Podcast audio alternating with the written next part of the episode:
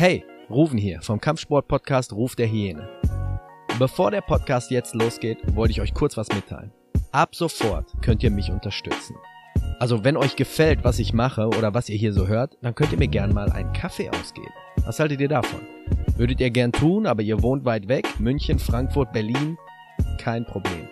Ihr könnt das Ganze jetzt online machen. Und wie das geht, erkläre ich euch jetzt. Geht einfach auf buymeacoffee.com und dort gibt ihr ein Hyena-Style. Oder auch buymeacoffee.com slash Hyena-Style und dort könnt ihr mir einen Kaffee spendieren. Die Kaffeepreise sind dort sogar sehr günstig. Also für nur ein Euro bekommt ihr dort einen Kaffee. Oder könnt ihr mir einen Kaffee ausgeben. Ihr habt sogar die Auswahl zwischen drei und fünf. Und das Ganze ist ohne Anmeldung und Abo möglich. Einmalig. Ebenfalls könnt ihr mir dann dort eine kleine Nachricht zukommen lassen. Ich würde mich über jede Nachricht und jeden Kaffee freuen. Also, buymeacoffee.com slash hyena-style. Und jetzt wünsche ich euch viel Spaß mit der Folge.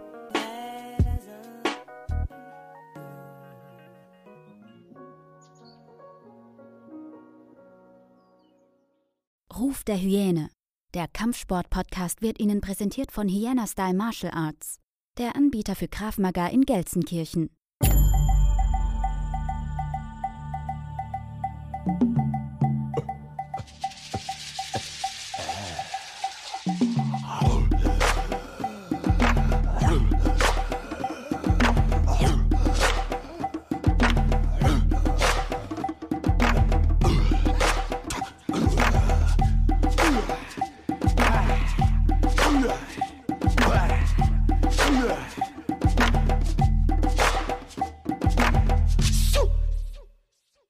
Herzlich willkommen zurück zu einer weiteren Folge Ruf der Hyäne, der Kampfsport-Podcast.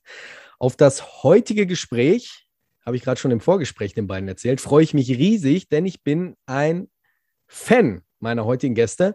Das erste Mal bin ich über ein Video von den beiden gestolpert. Das war in Zeiten des Lockdowns. Da haben sie sehr schön in drei Schritten, meine ich, äh, erklärt, wie man die perfekte Liegestütze hinbekommt. Und ich habe es in meinem Training sogar übernommen, wenn neue Kinder dazustoßen. Und ich muss sagen, es klappt sehr, sehr gut.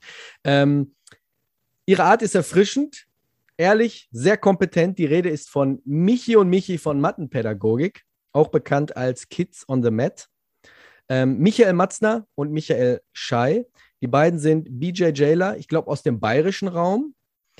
Und 2019 haben sie den Best Prize, Practice Prize sogar erhalten für ihr Konzept, denn die beiden haben ein Konzept erfunden für Kitas, Schulen, Pädagogen, Trainer, Eltern um auf spielerische Art, sage ich jetzt mal, mit ihren Kindern ja, zu mehr Stärke zu verhelfen. Aber ich will jetzt nicht lange hier äh, das erklären, das können die beiden bestimmt selber besser. Herzlich willkommen, Michael Matzner und Michael Schei. Grüßt euch.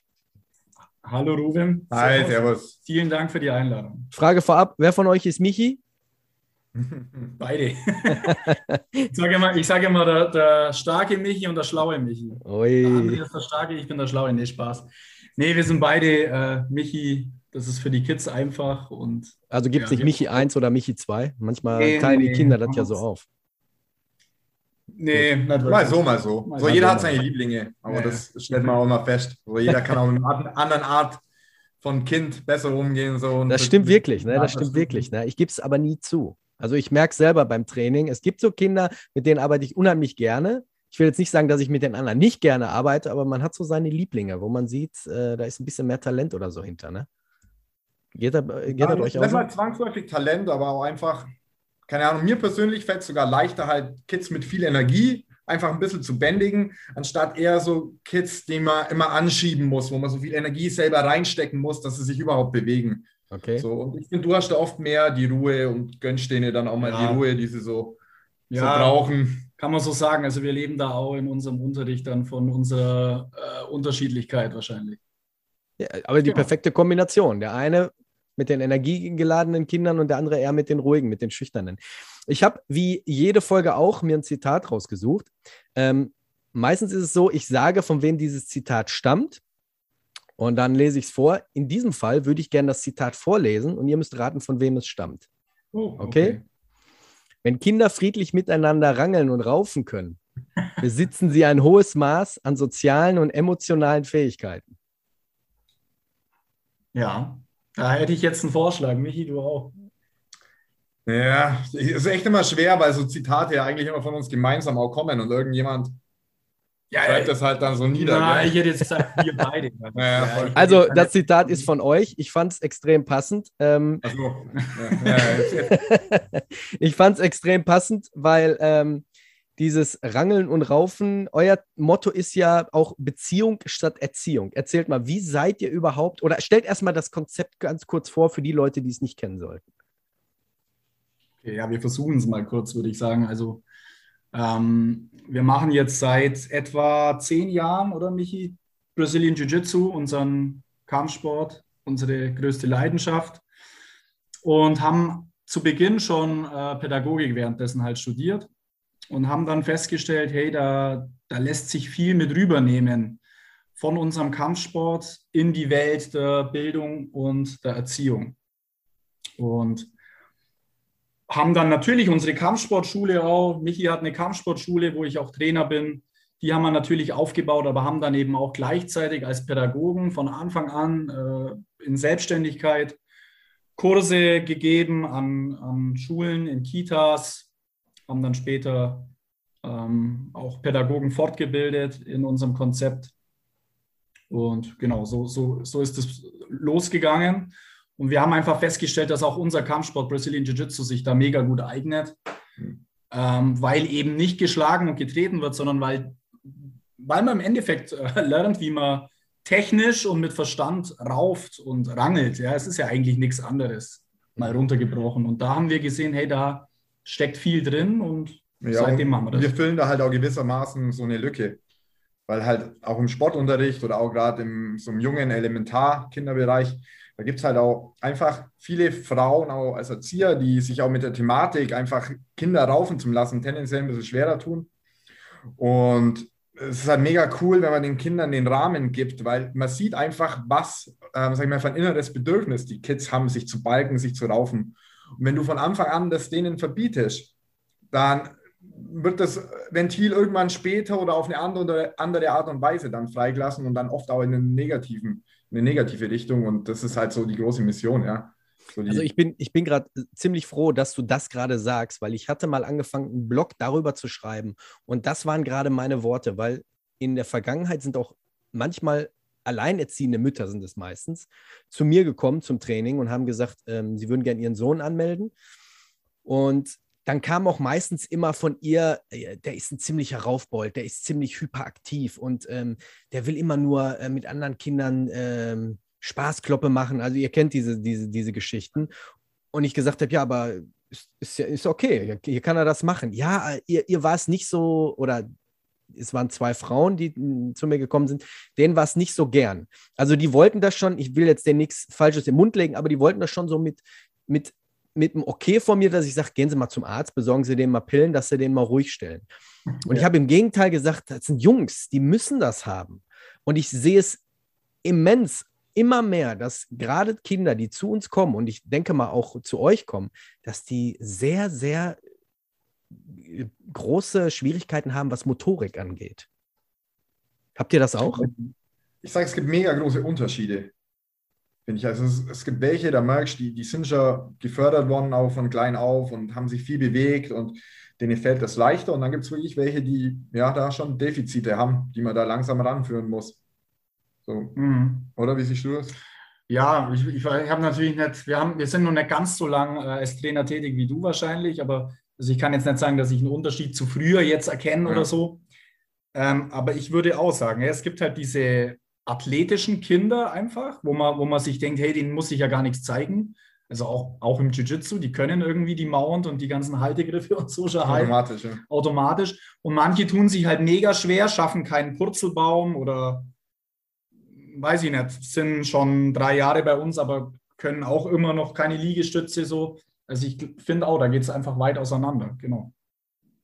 Ihr, ihr, habt gesagt, ihr habt selber Pädagogik studiert. Wie schwer hattet ihr das überhaupt, den Pädagogen so ein bisschen näher zu bringen?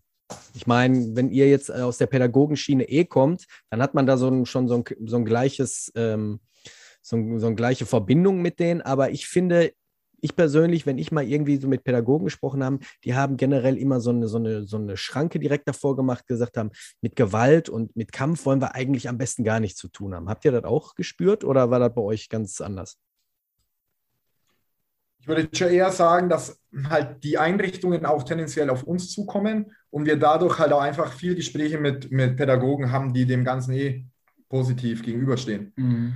Und jetzt also ganz interessant, wir hatten so eine Fortbildung mit zwölf Kindergärtnerinnen, tatsächlich nur Frauen. Und unser, sage ich mal, Fortbildungskonzept geht ja auch weit ins Praktische. So unsere Philosophie ist auch, ich muss selber ein bisschen spüren, wie fühlt es sich denn an, festgehalten zu werden, mal einzustecken, auszuteilen, damit ich das auch weitergeben kann. Und die waren vor, sag ich mal, der Fortbildung da schon recht positiv dem gegenüber und danach so 200% Feuer und Flamme, Kinder müssen rauchen. Wir verstehen euch. Ja. Wir, wir, bauen das jetzt jeden Tag am besten ein. Ja. Und weil die halt selber aus der Freude entwickelt haben und auch festgestellt haben, das hat eigentlich 0,0 mit Gewalt zu tun, mhm. wenn ich gewisse Regeln und Grenzen einhalte. Und das ist ja das Wichtige. Ich muss die Regeln und Grenzen vermitteln, sondern einfach blind aufeinander mhm. loslassen. Wobei die meisten Kids von Haus aus Grenzen kennen. Ja. So, das ist auch immer interessant zum Sehen. Und ja, und so habe ich eigentlich eher positive Erfahrungen gemacht, so mit den Gesprächen, die ich geführt habe. Ja, ich denke aber auch, das liegt daran, was du, was du gesagt hast, dass natürlich die Einrichtungen auf uns zugehen auch. Und dann sprichst du automatisch immer mit den Pädagogen, die da eh offener sind. Aber ja. am Anfang, als ihr damit angefangen habt, da war es ja nicht, dass die Pädagogen auf euch zugekommen sind. Da musstet ihr ja schon, sage ich jetzt mal, so ein bisschen auch Klinken putzen, ne? Euer Konzept so ein bisschen vorstellen. War da nicht dann schon so, dass Leute gesagt haben, hm, wollen wir hier nicht haben? Kann ich jetzt ehrlich gesagt gar nicht bestätigen. Also unser Start war halt auch recht glücklich so. Wir hatten schon die Möglichkeit einfach durch Beziehungen und durch Freundschaften, dass wir unser erstes Projekt an der Schule hatten. Ähm, so eine Praxisklasse. Das ist so ein Projekt einfach in der Mittelschule, wo die Kids so noch spezifisch einfach gefördert werden. Die haben mehr Praktikas, mehr Prakti praktischen Unterricht wie Theorie und die sind da einfach viel flexibler vom Stundenplan. Mhm. Und da ist gerade die Sportlehrerin ausgefallen und die haben nach einem Ersatz gesucht. Mhm. Und du hast, glaube ich, den Kontakt dann hergestellt. Genau, ja. ja. Und so sind wir da reingerutscht. Ja. Und die Lehrer waren begeistert, die Kids fanden es natürlich cool. Und so kam dann irgendwann mal eine vom Landratsamt, die dafür zuständig ist, quasi die schulischen Projekte so zu leiten und zu vermitteln. Im Endeffekt vom, von der Fachstelle, also eine Fachstelle vom Jugendamt war das eigentlich. Mhm. Ja und die halt gleich vor Ort sich ein Bild davon machen konnte und wir die gar nicht, sag ich mal, bei einem Art Bewerbungsgespräch von uns überzeugen mussten, sondern die halt gleich gesehen hat, wie wertvoll die Arbeit mit den Kids ist, so vor Ort. Und das war eigentlich so der erste Fuß in der Türe, oder? Genau, und das war halt ein sehr wichtiger Fuß gleich, so an der öffentlichen Stelle.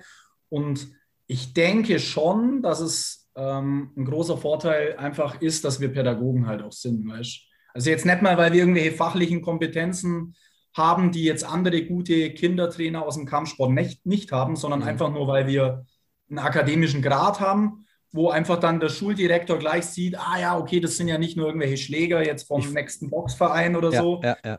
sondern das sind irgendwie Fachkräfte gleichzeitig. Ich denke schon, dass das da auch eine Rolle spielt, auf jeden Fall. Mhm. Also ich, ich glaube auch, dass, dass ihr seid ja dann mit dem quasi auf, auf einer Ebene und ähm, ich denke dann, dass das schon so ein bisschen mitspielt. Wie, wie, wie schwer fällt euch das? Also ich sage jetzt mal, ähm, ihr seid Pädagogen. Äh, ist das eine ganz andere Arbeit mit den Kindern als jetzt, sagen wir mal, beim Training oder äh, merkt ihr da überhaupt gar keinen Unterschied? Ich, so viel Unterschied ist eigentlich nicht. Also der Unterschied ist eher der, dass wir mit, mit in den Schulen und in, an den Einrichtungen eigentlich immer kürzer mit Kindern zu tun haben. Das heißt, das heißt, wir haben da meistens irgendwie Projekte, wo wir vielleicht zehnmal hingehen oder so an die Schule. Und jetzt in unserer Kampfsportschule, da haben wir einfach alte Hasen drin, ja, die da auch mhm. schon seit, jetzt schon seit sechs Jahren, also die wir aufwachsen haben sehen. Das, da hat man natürlich ein bisschen andere, einen anderen Umgang, würde ich sagen. Aber alles in allem ähm, ist es sehr ähnlich, finde ich. Ähm, ich für mich persönlich kann sagen, ich habe viel, was ich in der pädagogischen Arbeit, also an Schulen und so weiter, gelernt habe, auch mit ins Kindertraining genommen und auch natürlich andersrum. Macht ihr, macht ihr das, die, die, die Klasse, das klassische BJJ-Training, heißt erstmal Techniken beibringen? Oder geht es bei euch dann auch, wo ihr sagt, die letzten 15 Minuten rollen wir ein bisschen, machen Sparring Äh, Gerade, ich sage jetzt mal, wenn Kinder so dabei sind, die noch nicht so fit sind in, in, in Techniken, lasst ihr die dann einfach erstmal so ein bisschen raufen, rangeln auf dem Boden? Ja, also das ist natürlich auch ein bisschen alters, äh, altersabhängig, aber prinzipiell machen die nach der ersten, im ersten Probetraining schon mit Sparring. So. Und ich sage mal, der Unterschied ist eher äh, bei den kleinen Altersstufen, dass wir das mega spielerisch angehen. Die haben keine lange Technikphase da versuche ich wirklich eine Dreiviertelstunde den Kids auf eine spielerische Art und Weise sie zu bewegen und mhm. in den Kampfsport die verschiedenen Positionen nahe zu bringen. Dass es gut ist, wenn ich auf der Mount bin, wenn ich oben bin, dass wenn ich unten bin, die Welt auch nicht untergeht, wenn ich in die Guard reinkomme, wenn ich die Beine um das andere Kind schlinge und halt eher so Sachen, dass ähm, ja, das Abklopfen einen guten Sportler ausmacht. Der größte Weltmeister war wahrscheinlich der, der am öftersten nochmal aufgeben hat und abklopft hat. Und dann lassen wir die schon relativ viel kämpfen, immer mit einer Zielposition, so einfach wie möglich. Also wirklich das technisch so simpel wie möglich zu mhm. halten.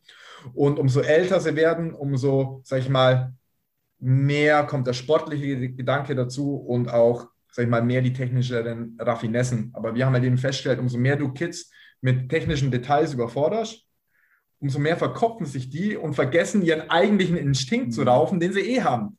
Wenn die mhm. miteinander raufen, der setzt sich eh oben drauf und hält ihn fest. Ja. Und ja, so, was war jetzt nochmal genau die Frage? Jetzt bin ich ein bisschen abgeschweift. Nee, das war richtig. Jetzt ist meine Gegenfrage. Ich, ich weiß es selber vom Training und dann sind die Kinder aber dann so, dass sie merken, so wie du gerade gesagt hast, er sitzt oben in der Mount, hält vielleicht die Beine fest, macht dieses klassische Mucki-Reiten, was man vielleicht auch von früher kennt. Ähm, und dann sieht man aber auch dann direkt, nicht bei allen, aber bei meisten so die Verzweiflung, dass sie sagen, ich möchte aber jetzt gern wissen, wie ich hier rauskomme. Macht ihr das auch, dass ihr sagt, wir achten schon so, so ein bisschen auf die Gewichtsklasse oder macht ihr dann auch mal einen kleineren mit einem größeren zusammen? Ja, ja, also du, du, hast, du hast im Endeffekt mehrere Möglichkeiten, da einen Frust, ein bisschen mit dem Frust äh, von, den, von den anderen Kindern auch umzugehen, von denen, die vielleicht unterlegen sind. Also ich, ich, muss, immer, muss immer fast lachen, wenn der Michi das so gut immer erklärt, was er immer macht, wenn er sieht, hey, da gibt es irgendwie einen Junge, der kommt nicht von unten raus. Das mhm. Einfachste, was man machen kann, man geht einfach hin und hilft ihm ein bisschen. Ja? Man gibt dem oberen einen kleinen Schubs, da so umfällt, sagt zum unteren gut gemacht, so und so kann man den Frust relativ gut verhindern. Und wenn man dann noch natürlich auch guckt auf die Trainingspaarungen, wer macht mit wem, so da, da entwickelt man ja sehr früh als Trainer ein Auge, welches Kind ist, ist ein bisschen schüchterner, ruhiger, welches Kind ist ein bisschen aufgeweckter, vielleicht wilder. Gibt es ein Kind, das einfach talentiert ist, sehe ich von Anfang an. Und dann weiß ich genau, wen ich zusammenstecken muss, ja, damit das auch gut passt. Dass vielleicht die vorsichtigen Kids ebenfalls mit vorsichtigen Kids auch am Anfang kämpfen und die wilderen Kids mit denen, wo man sicher sein kann, die halten das auch aus.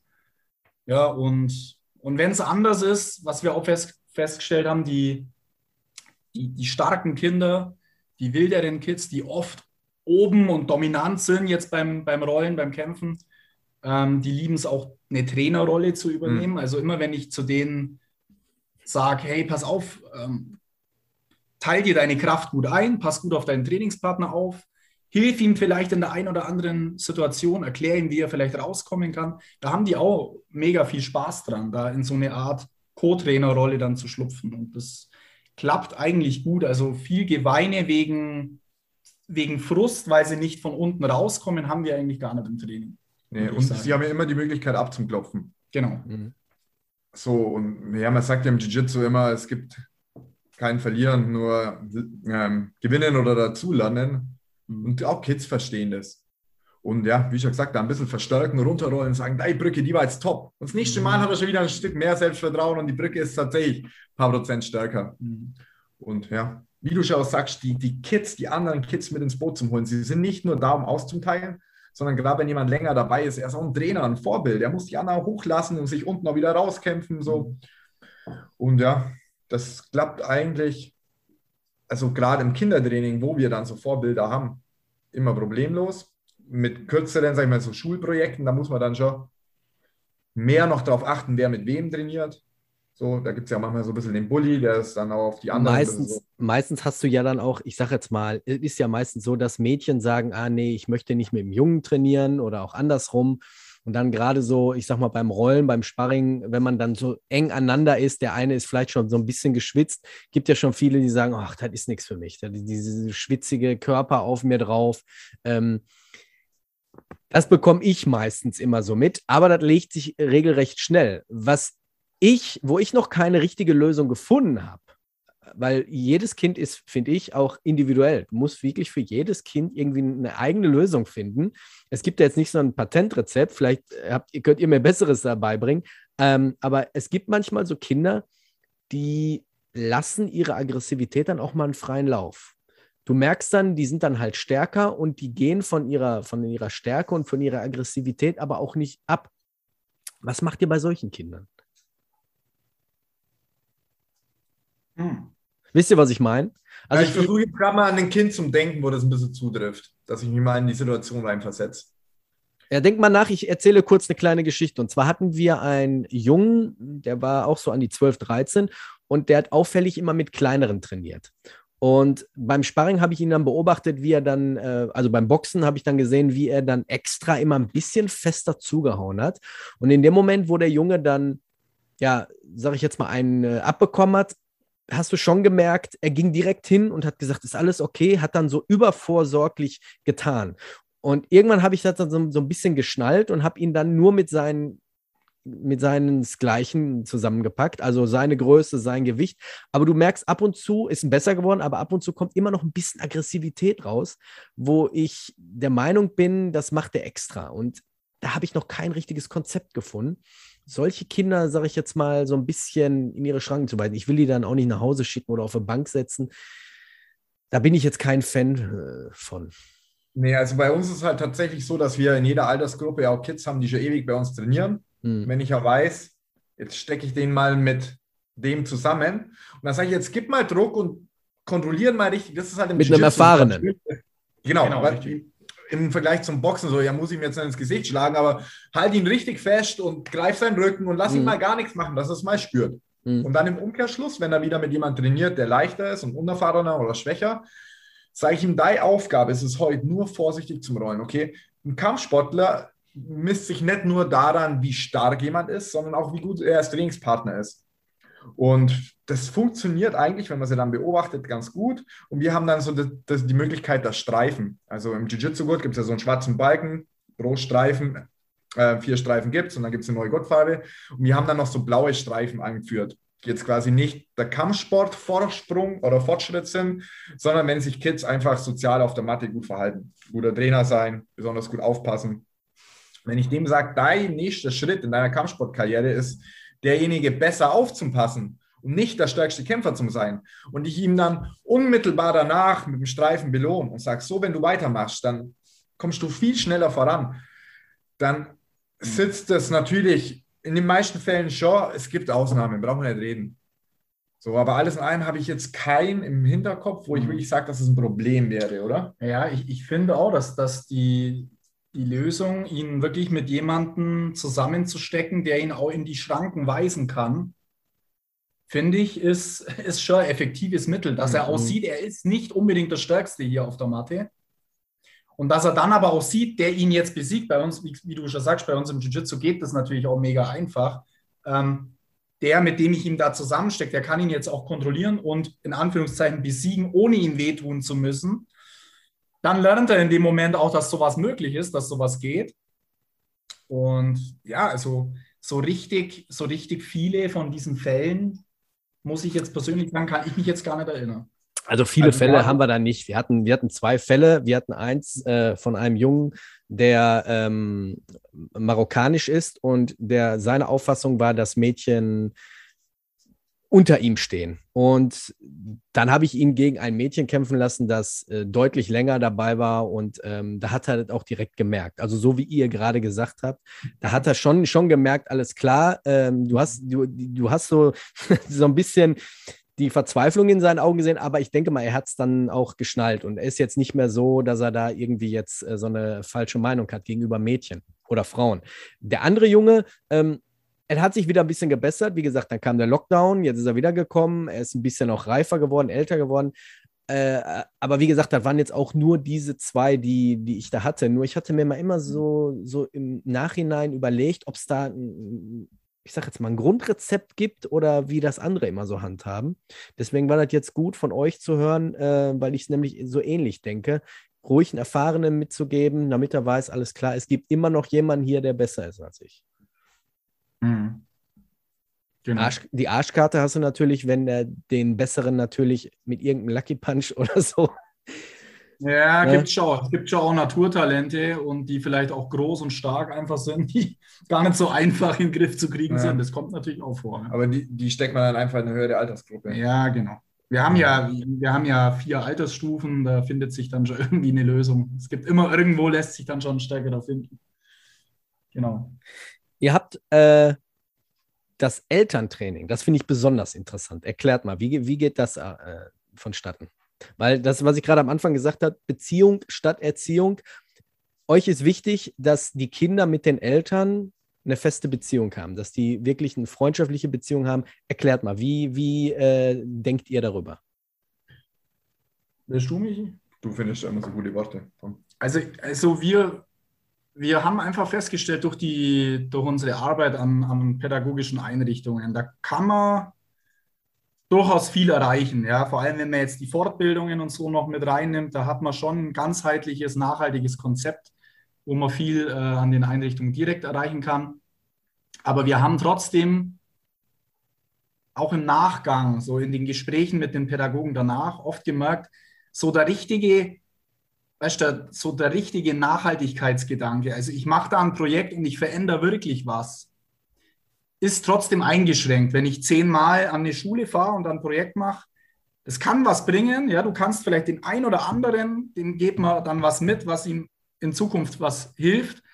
Aber so der wichtigste Ansatz ist eigentlich die Familie selber für die Entwicklung der Kinder. Und wenn ich da an der, an der Beziehung ähm, arbeite, ja, von den, von, den, von den Familien selber, dann, dann kann ich, glaube ich, am meisten erreichen. So, das ist so ein bisschen der. Aber der präventative Ansatz. Präventiv. Das heißt, das heißt ihr, holt, ihr holt einen von den Familienmitgliedern, also Vater oder Mutter oder sogar beide, mit ins Training rein, dass die quasi mit ihren Kindern bestimmte Übungen machen auf der Matte. Genau, richtig. Und durch den spielerisch, kämpferischen Kontakt, den die da haben. Ja, die raufen dann auch miteinander, genauso wie das im normalen Training auch äh, stattfindet. Da passiert mega viel. So, die lachen zusammen, das schweißt die zusammen. Die Kinder werden selbstbewusst, ja, ähm, lernen, wie sie auch ihren starken Papa oder, oder Mama mal besiegen können. Ähm, lernen aber auch sehr schnell, wo die Grenzen sind, weil sie haben es natürlich mit einem viel stärkeren äh, Trainingspartner zu tun, wo sie mhm. auch äh, auf dessen ähm, Vorsicht auch angewiesen sind, ja. Ähm, werden dadurch auch selber vorsichtig und respektvoll. Und also man sieht selten wie im Eltern-Kind-Training, finde ich, sieht man so viel Lachen und positive Emotionen. Ja, und das ist auch so ein Punkt, in der Dreiviertelstunde Eltern-Kind-Training gebe ich meinem Kind hundertprozentig Aufmerksamkeit. Es läuft kein Fernseher nebenher, es gibt kein Handy, das klingeln kann. So, ich bin nur da für meinen Trainingspartner, für mein Kind, gebe ihm die Aufmerksamkeit, die Anerkennung, dass es es auch braucht und mache gemeinsam Sport. Beide werden fit, beide finden vielleicht auch ein Hobby fürs Leben, die dann miteinander trainieren. Wir warten immer noch auf den Punkt, wo der Papa jetzt endlich mal überholt wird vom Sohnemann oder von der Tochter. Ja. So, die sind noch zu jung, aber das, da freue ich mich auch schon drauf, ja, wenn das dann tatsächlich irgendwann auch mal soweit ist. Aber ja, es ist einfach ultra wertvoll, alleine schon die Zeit, dass die miteinander Sport machen und dann halt auch noch durch den Körperkontakt, durch den Kampfsport, durch den bisschen manchmal miteinander, manchmal gegeneinander Aspekt. Ja, eine, ja, eine richtig, richtig wertvolle Sache für beide. Äh, welchem Alter macht ihr das mit den äh, Eltern und mit den, mit den Kindern? Also wie alt sollten die Kinder sein? Hm, ich würde mal so sagen, vier bis, bis acht, neun ist jetzt so unsere Range, wo wir im, im Eltern-Kind-Training haben. Mhm. Also es ist, es ist halt natürlich, ich habe den Vorteil, ähm, im Vergleich zum normalen Kindertraining dürfen die Kinder da ruhig noch ein bisschen jünger sein, weil wir natürlich in dem Moment nicht so sehr Aufpasser sein müssen auch, weil sie haben ja ihren, ihren Papa oder die Mama dabei. Ähm, aber ich glaube, haben, wir haben wir irgendwie Dreijährige auch dabei? Nee, ich glaube vier ist. Nee, wir haben das ein paar Mal probiert, aber das ist halt manchmal dann doch schwer. Dann springt das Kind ja. quer wieder über die Matte und dann ist es dann manchmal, sag ich mal, ein Drahtseilakt, wer das Kommando übernimmt, wir als Trainer oder die Eltern. Mhm. Und das dreijährige Kind vorne weg, die Eltern hinterher. und wir haben schon festgestellt, so ab vier, fünf tut man sich einfach leichter. So haben alle mehr davon. Ja, also ich, äh, wir machen ja Selbstverteidigung. Das heißt, wir bringen den Kindern Selbstschutz, Selbstverteidigung, all das bei. Und wir haben auch öfters Anfragen, auch gerade von Eltern, die sagen, äh, sie würden gerne ihr Kind bei uns anmelden. Und wenn dann mal eine Frage kommt und die dann kommen meistens mit drei oder vier, sage ich, ein Kind mit drei, vier braucht keine Selbstverteidigung. Vielleicht, wenn es in die erste Klasse kommt mit sechs Jahren, kann, können sie mal anmelden.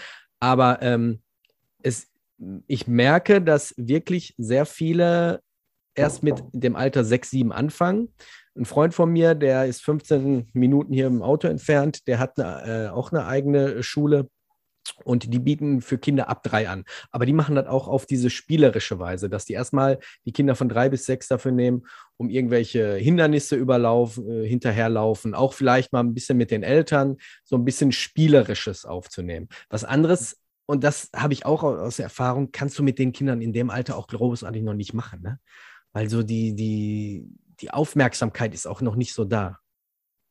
Das hast du auch mit meistens noch mit Fünf- und Sechsjährigen, ähm, wo, wo du da merkst, ah, warte vielleicht noch lieber ein Jahr, gerade die, dieses Training. Ihr habt dieses verrückte Pferd, das habe ich gesehen auf eurer Instagram-Seite.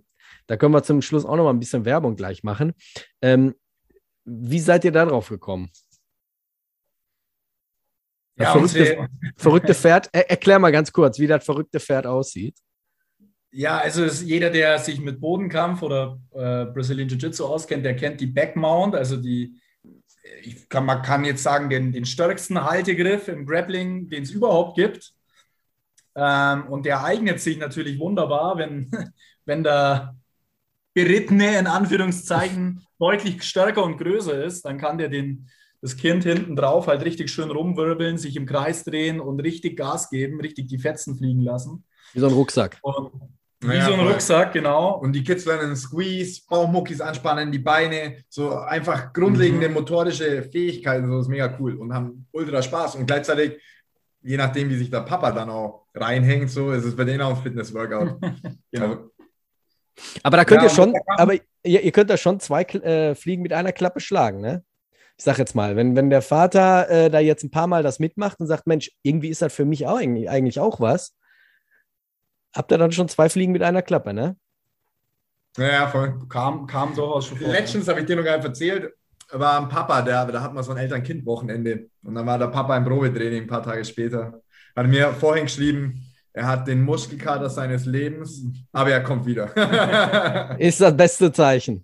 Super, ja. ja. Ja.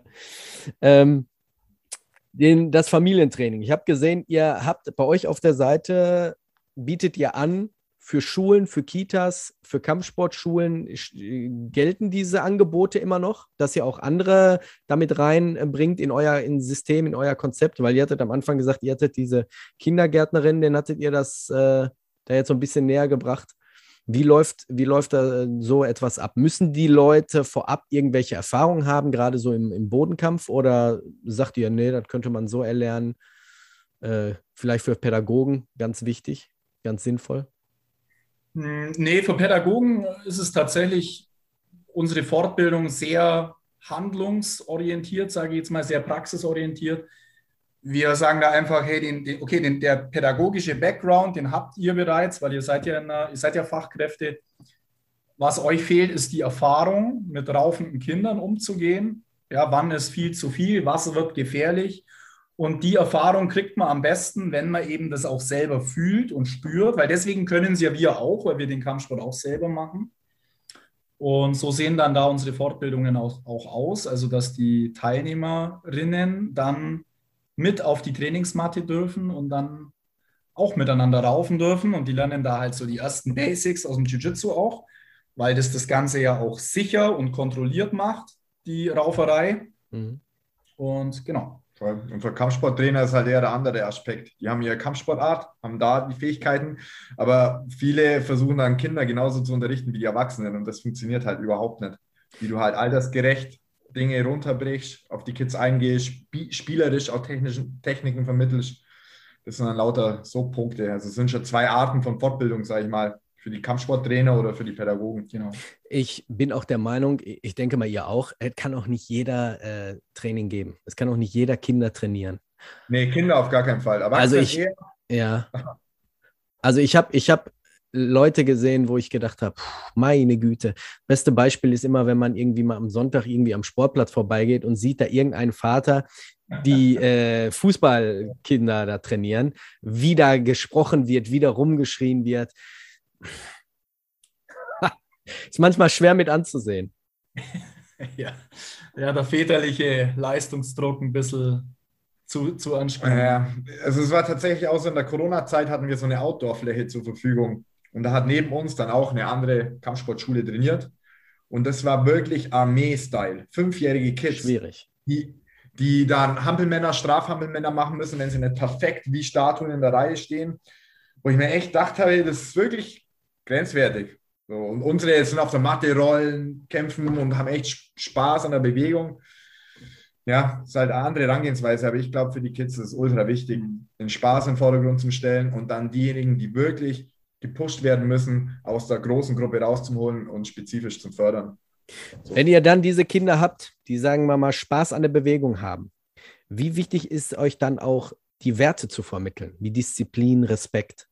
Ist das direkt bei dem ersten Tag bei euch mit verankert oder sagt ihr, nee, da äh, kümmern wir uns hinterher um die Kinder, wo man sieht, die müssen gefördert werden? Ich, also ich persönlich, ich weiß nicht, wie du siehst, ehrlich gesagt, aber ich finde, wir machen das sehr individuell. Wir, wir lassen die Kinder auf jeden Fall erstmal Spaß haben, weil so holt man sie auch am besten ab. Hm. Und wenn ich ein Kind wirklich abgeholt habe, ähm, dann, dann hört das auch auf mich, ja, wenn ich, wenn ich dann danach was zu ihm sage. So, Nein, nicht, nicht, nicht zu dir. Ich meine generell, insgesamt. Man kennt das ja, diesen, diesen positiven Nebeneffekt vom Kampfsport oder von der Kampfkunst, dass viele dann durch das Training auch so ein bisschen disziplinierter werden. Äh, das Selbstwertgefühl wird gestärkt. Legt ihr da besonders viel Wert drauf oder sagt ihr, das ist der schöne Nebeneffekt von unserem Konzept, von unserem Training? Also ich finde halt, da ist halt Jiu-Jitsu auch immer so das praktische Beispiel ich, ich mache das immer so in die Situation rein. Ich merke, dass jetzt ein Kind, das mega grob zu einem ist oder respektlos, ihm nach dem Kampf nicht wirklich die Hand gibt. Zum Beispiel. Und dann, und dann spreche ich mit ihm direkt danach. Mir fällt das auf, sage ich mal, schau mal, ihr habt das miteinander trainiert. Du hast ihm vielleicht mal wehtan, er dir, aber ihr habt so eine gute Zeit gehabt. Und dann ist es das Wichtigste danach, sich halt Respekt zu geben, sich die Hand zu geben. Mhm. Und und dann nehme ich mir für den jeweiligen Einzelnen da die Zeit. Wenn ich merke, das artet aus, so die ganze Gruppe verliert da ein bisschen so den Rahmen, dann baue ich das einfach so im Sitzkreis ein, sprich darüber, was wichtig ist, warum das wichtig ist. Und ja, es, es, ergibt sich aus dem Trainingsalltag, finde ich. Es fällt einem auf und dann nutzt man das, greift das auf und baut das in seine Stunde mit ein. Kennt ihr Kids Love Life Skills? Habt ihr davon schon mal gehört? Nee, ich nicht. Das ist ein äh, Amerikaner, der unterrichtet in den USA hauptsächlich nur Kinder in Kampfsport und der hat ein, ja, ich will jetzt nicht sagen Merchandise, aber der hat eine Sache en entwickelt, wo du sehr viel Geld zahlst. Ich, meiner Meinung nach braucht man das nicht. Und ähm, er schickt dir dann äh, so Patches, da steht dann ein Patch drauf für Fokus, ein Patch steht für Familie, und mhm. das können die Kinder sich dann verdienen und hier auf den Anzug nähen. Und der setzt sich vor dem Training mit denen hin und spricht dann fünf Minuten oder zehn Minuten, macht dann so Mattengespräche, wo die dann pro Training ein Topic nehmen, dass sie sagen, äh, Familie, wir sprechen jetzt über Familie. Wie wichtig ist euch Familie? Dass die Kinder den auch so oder dass er den Kindern auch so so ein bisschen die Werte und das vermittelt, so wie ihr das natürlich auch macht, dass die Familie eigentlich das Wichtigste ist und dass der Zusammenhalt gestärkt werden muss und, und, und. Für die Eltern ist dann natürlich auch schön anzusehen, dass sie sagen, ah, guck mal, mein Kind geht hin, lernt nicht nur sportlich sich zu tätigen, sondern auch so ein bisschen die inneren Werte. Ähm, ich war da mal auf seine Seite und ich mir ab 800 Dollar aufwärts und dann schickt er dir so ein Pack mit irgendwelchen äh, Aufnähern. Muss man ja alles nicht haben, aber diese Mattengespräche, die haben wir bei uns im Training auch ab und zu mal so ein bisschen mit einfließen lassen. Einfach nur so spontan, dass wir sagen, heute reden wir mal über das Mobben. Einfach mal, um die Kinder so ein bisschen abzuholen. Wie, wie seht ihr das? Habt ihr Probleme in der Schule mit Mobbing? Wie löst ihr die Sachen? Habt ihr sowas dann auch bei euch mit integriert oder äh, ihr nickt beide? Ja, ja, du siehst uns, die anderen hören uns nicht, ja. ja. Auf jeden Fall, aber sowas ergibt sich eben auch oft. Dann kommt einer vor, ähm, vor der Stunde zu mir und sagt, er wurde heute geärgert. Und dann spreche ich natürlich eins zu eins mit ihm und denke mir, hey, das ist ein cooles Gespräch, das kann man jetzt auch mit der Gruppe teilen. Mit der Gruppe. Und sprechen dann gemeinsam darüber. Und so ergeben sich eigentlich die Sitzkreisthemen mhm. immer ja, im, im Alltag, so im mhm. Trainingsalltag. Mhm. Wir haben schon so ein paar so, so Standardthemen, die einfach immer wieder besprochen werden. Das wäre zum Beispiel, wie ist man ein guter Trainingspartner allgemein? Mhm. Weißt und da, da spielt Respekt natürlich in erster Linie auch eine große Rolle, Rücksichtnahme. Ähm, wie bin ich ein guter Gewinner und wie bin ich ein guter Verlierer? Da sprechen wir auch sehr viel mhm. drüber, weil das viel auch mit ähm, Emotionskontrolle zu tun hat und, und Frustrationstoleranz im weitesten Sinne, wenn ich wenn ich es einfach okay finde, wenn ich auch mal abklopfe oder auch mal nachgeben muss, wenn ich auch mal zugeben muss, dass jemand stärker war, das sind ja so Skills für Kinder, die, die unersetzbar sind, wenn die das früh schon lernen, ähm, dann hilft denen das natürlich das ganze Leben. So, wenn die, nicht, wenn die nicht nach jeder schlechten Note sofort einen Schreikrampf kriegen, sondern ruhig durchatmen und versuchen, irgendwie mit kühlem Kopf ja, rauszugehen aus der Nummer. Und das ist halt das Coole im Jiu-Jitsu-Training, dann den praktischen Bezug auch. So, ich ja. lerne im Training, jedes Training dreimal, wie bin ich ein guter Verlierer und wie ja. bin ich ein guter Gewinner, mhm. so im Schnitt. Ja, und das ist halt mega wichtig, weil, weil du kannst auch eine Theoriestunde halten und die Kinder eine halbe Stunde, sag ich mal, zutexten, aber da kommt nicht viel dabei an. Aber wenn die wirklich den Bezug danach gleich haben und dann wieder unten stecken und dann sich daran erinnern, stimmt, hey, es ist nicht so schlimm. Ich klopfe jetzt ab, bin ein guter Verlierer und gehe die nächste Runde. Dann nehmen die das auch wirklich mit heim und dann mhm. verinnerlicht sich das Ganze.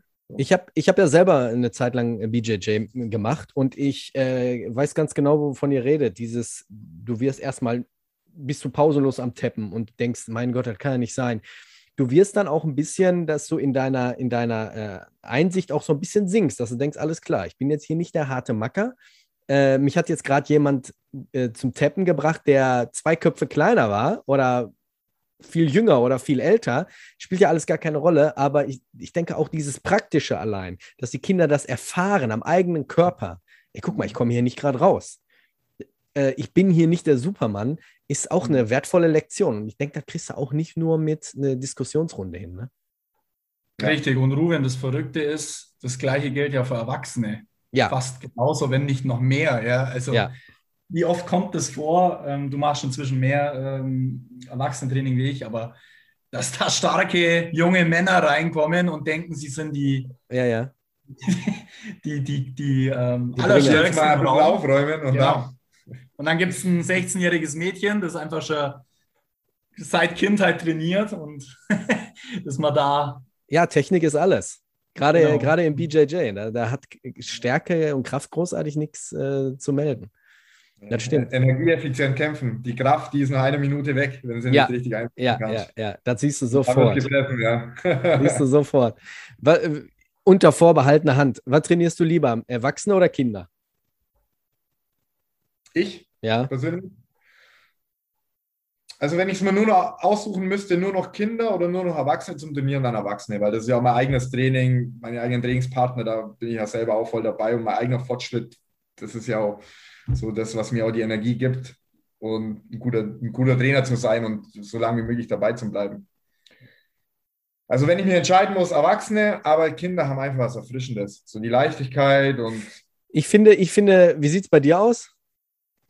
Ja, ich, ich überlege jetzt gerade. Ich, ich, kann das eigentlich nicht beantworten. Ich finde, also die einzige Antwort, die mir jetzt, die keine direkte Antwort ist, aber die mir kommen ist, ist, ich finde es mega cool, Menschen zum ersten Mal zu trainieren. Also, wo man so den, den, den Funke aufblitzen sieht, so. Egal, ob das Kinder oder Erwachsene sind. Das ist jetzt ein mega gutes Beispiel mit, unserer, mit unseren Erzieherinnen, die wir fortgebildet haben sowas macht mir megamäßig Spaß, weil die, für, für die war das was komplett Neues. Und die fanden es total verrückt, wie man sich auch von unten verteidigen kann. Auf einmal, das wusste ich ja, ja gar nicht, dass das auch so effektiv sein kann. Und so dieser Funke, das finde ich einfach mega cool. Und den hat man bei Kindern viel, aber den hat man auch bei Erwachsenen. Also ich, ich finde es am coolsten auch immer Kampfsportler von anderen Kampfsportarten oder Kampfkunstarten zu haben. Das macht auch richtig das, Spaß. Ja. ja. weil die, die, das klassische Denken, das veraltete Denken ist, wenn du auf dem Boden liegst, hast du verloren. Und das ist ja gar nicht mehr der Fall. Ja? Gerade seit BJJ oder Luther Livre oder Grappling wissen die am Boden, fühlen sich da am, am wohlsten und wissen ganz genau, das ist mein Reich, hier hast du gar nichts zu melden. Ich finde das auch immer ganz gut. Ich persönlich, wegen Kinder und Erwachsene, finde mehr die, die Arbeit mit den Kindern erfrischender, weil da siehst du schneller den Wachstum. Also nicht von der Größe her, sondern so wie wir gerade am Anfang gesagt haben, du hast Kinder, die sind talentierter und dann merkst du auf einmal so zwei, drei, vier Jahre später, wir haben jetzt Kinder, die sind jetzt im Erwachsenentraining, die sind jetzt 18 geworden und du merkst auf einmal, die kommen dann in die Erwachsenengruppe rein, wo vielleicht Erwachsene gerade ein, zwei Jahre da sind und die dominieren, ganz klar. Ja, und diese, ja. dieser, du, kann, du kannst ein Kind viel mehr und viel schneller die Sachen beibringen, als wirklich einen Erwachsenen, mhm. die vielleicht ihr ganzes Leben noch nie irgendwie solche Bewegungen gemacht haben. Ne? So wie gerade den Vater, den du erwähnt hattest. Am, Oder sich davon entfernt haben. Ja. Die als Kinder alle mal gerauft haben, aber dann einfach 30 Jahre nimmer. Ja. ja. Ne? Und jeder kennt's. Ähm, wie kann man euch kontaktieren? Ich sag mal, ihr habt eure Schule, die nennt sich Roll and Flow, richtig? Genau. Ähm, wie kann man euch kontaktieren, wenn jemand sagt, ich wohne da in der Ecke, ich will da mal vorbeikommen oder ich möchte gerne äh, euch folgen auf Instagram und, und, und. Wie kann man mit euch in Kontakt treten? Also Kampfsportschule ist unsere Homepage eigentlich, da Kontaktformular roll-n-flow.de. Instagram roll flow zusammengeschrieben, Unterstrich Kampfsportschule. Yes. Und da einfach mal ganz entspannt anschreiben, durchschreiben, schauen wir mal. Dann kann man schon ein Probetraining, auf ein Probetraining vorbeischauen. Sehr gut. Ich, ich werde euch auf jeden Fall verlinken unter der Folge. Ja, sehr gut.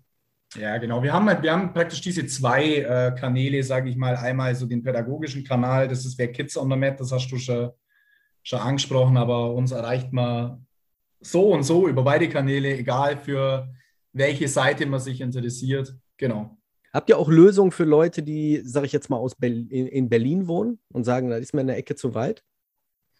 Ja, also tatsächlich haben wir ein, äh, zwei Programme äh, entwickelt, zwei Online-Programme. Das wäre einmal unser Familientraining direkt für zu Hause ähm, und dann einmal unser MIT-Programm, also die Most Important Techniques im Jiu-Jitsu, ähm, als, als, äh, als lineares Online-Programm, ja, wo ich mit meinem Trainingspartner entweder zu Hause oder vielleicht auch ähm, als, als anderer Kampfsport äh, Kampfkünstler oder Kampfsportler ähm, als Ergänzung. Thema Bodenkampf kann das auch sehr wertvoll sein. Ja. Und da haben wir eine Seite, die heißt rollandflow-online.de. Und da kann man sich. Also quasi so ein bisschen nach dem Vorbild wie von den Gracies, dieses äh, Online-Training. Ja, die Gracies, sag ich mal, die haben ja das bekannte Competitive-Programm. Ja. Da geht es darum, eben the fastest way to street readiness. So, Jiu-Jitsu für die Selbst, äh, Selbstverteidigung. Und unser, sag ich mal, Ziel ist es, Leuten so schnell wie möglich ans produktive Sparring ranzuführen. Okay, weil das ist erstmal das, was unserer Meinung nach Jiu-Jitsu von allen anderen Sportarten unterscheidet, mhm. dass ich Sparring machen kann, auch effektives Sparring und, sag ich mal, intensives Sparring mit geringer Verletzungsgefahr. Ähm, und da brauche ich halt einfach gewisse grundlegende Positionen und gewisse Techniken, damit das überhaupt so funktioniert. Und dann, wenn ich Sparring machen kann, dann ist ich, meine, meine Lernkurve extrem steil. Wenn ich aber mich in den ersten Wochen verletze, weiß ich das selber, ein Schüler, der drei Wochen da ist und erst mal sechs Wochen raus ist, der kommt nie wieder. Mhm. Oft so. Und das ist eben so das Einzigartige an dem Programm. Ich finde es wirklich cool und gelungen. Benutze auch viel in meinem Basics-Training, äh, nach dem Leitfaden den Leuten da aus Jiu-Jitsu beizubringen. Und ja, der schnellste Weg, produktive Sparring zu machen. ich habe ich hab bei euch auf der äh, Instagram-Seite gesehen, dass ihr sogar äh, jemanden den Gürtel vor Ort überreicht habt, den kleinen äh, weiß-grau-Gurt bei dem Online-Training äh, Familienkämpfe. Der Vater kriegt dann auch den Gurt oder ist der nur für den Sohn gedacht? Äh, der, der, der, Gurt ist nur von Sohn, die Urkunde für beide. Ah, sehr gut. Sehr gut. Also wie gesagt, ich finde es immer erfrischend, wenn Leute mit, mit neuen Sachen ankommen, die ein bisschen äh, kreativ sind und das Ganze auf ein anderes Level äh, heben. Ich habe euch im Vorgespräch schon gesagt und äh, bei der Begrüßung, ähm, ich finde euch extrem gut. Deswegen danke erstmal, dass ihr euch heute die Zeit genommen habt, dass wir heute ein bisschen über euch sprechen konnten, euer System vorstellen konnten, euer Konzept. Und für die Leute, die jetzt so ein bisschen hellhörig geworden sind und sagen, ich gucke mir die beiden Jungs mal an, achtet mal drauf, auf jedem Foto sind die beiden am Lächeln. Ja, achtet mal drauf. Die haben immer gute Laune. ähm, ich bedanke mich allen, die zugehört haben, die eingeschaltet haben, je nachdem, wann und wo ihr uns hört. Bleibt gesund, bleibt sicher und ich bedanke mich bei Michael und Michael, dass die sich heute die Zeit genommen haben. Danke, dass ihr da wart. Vielen Dank, hat Spaß gemacht. Ciao. Ciao.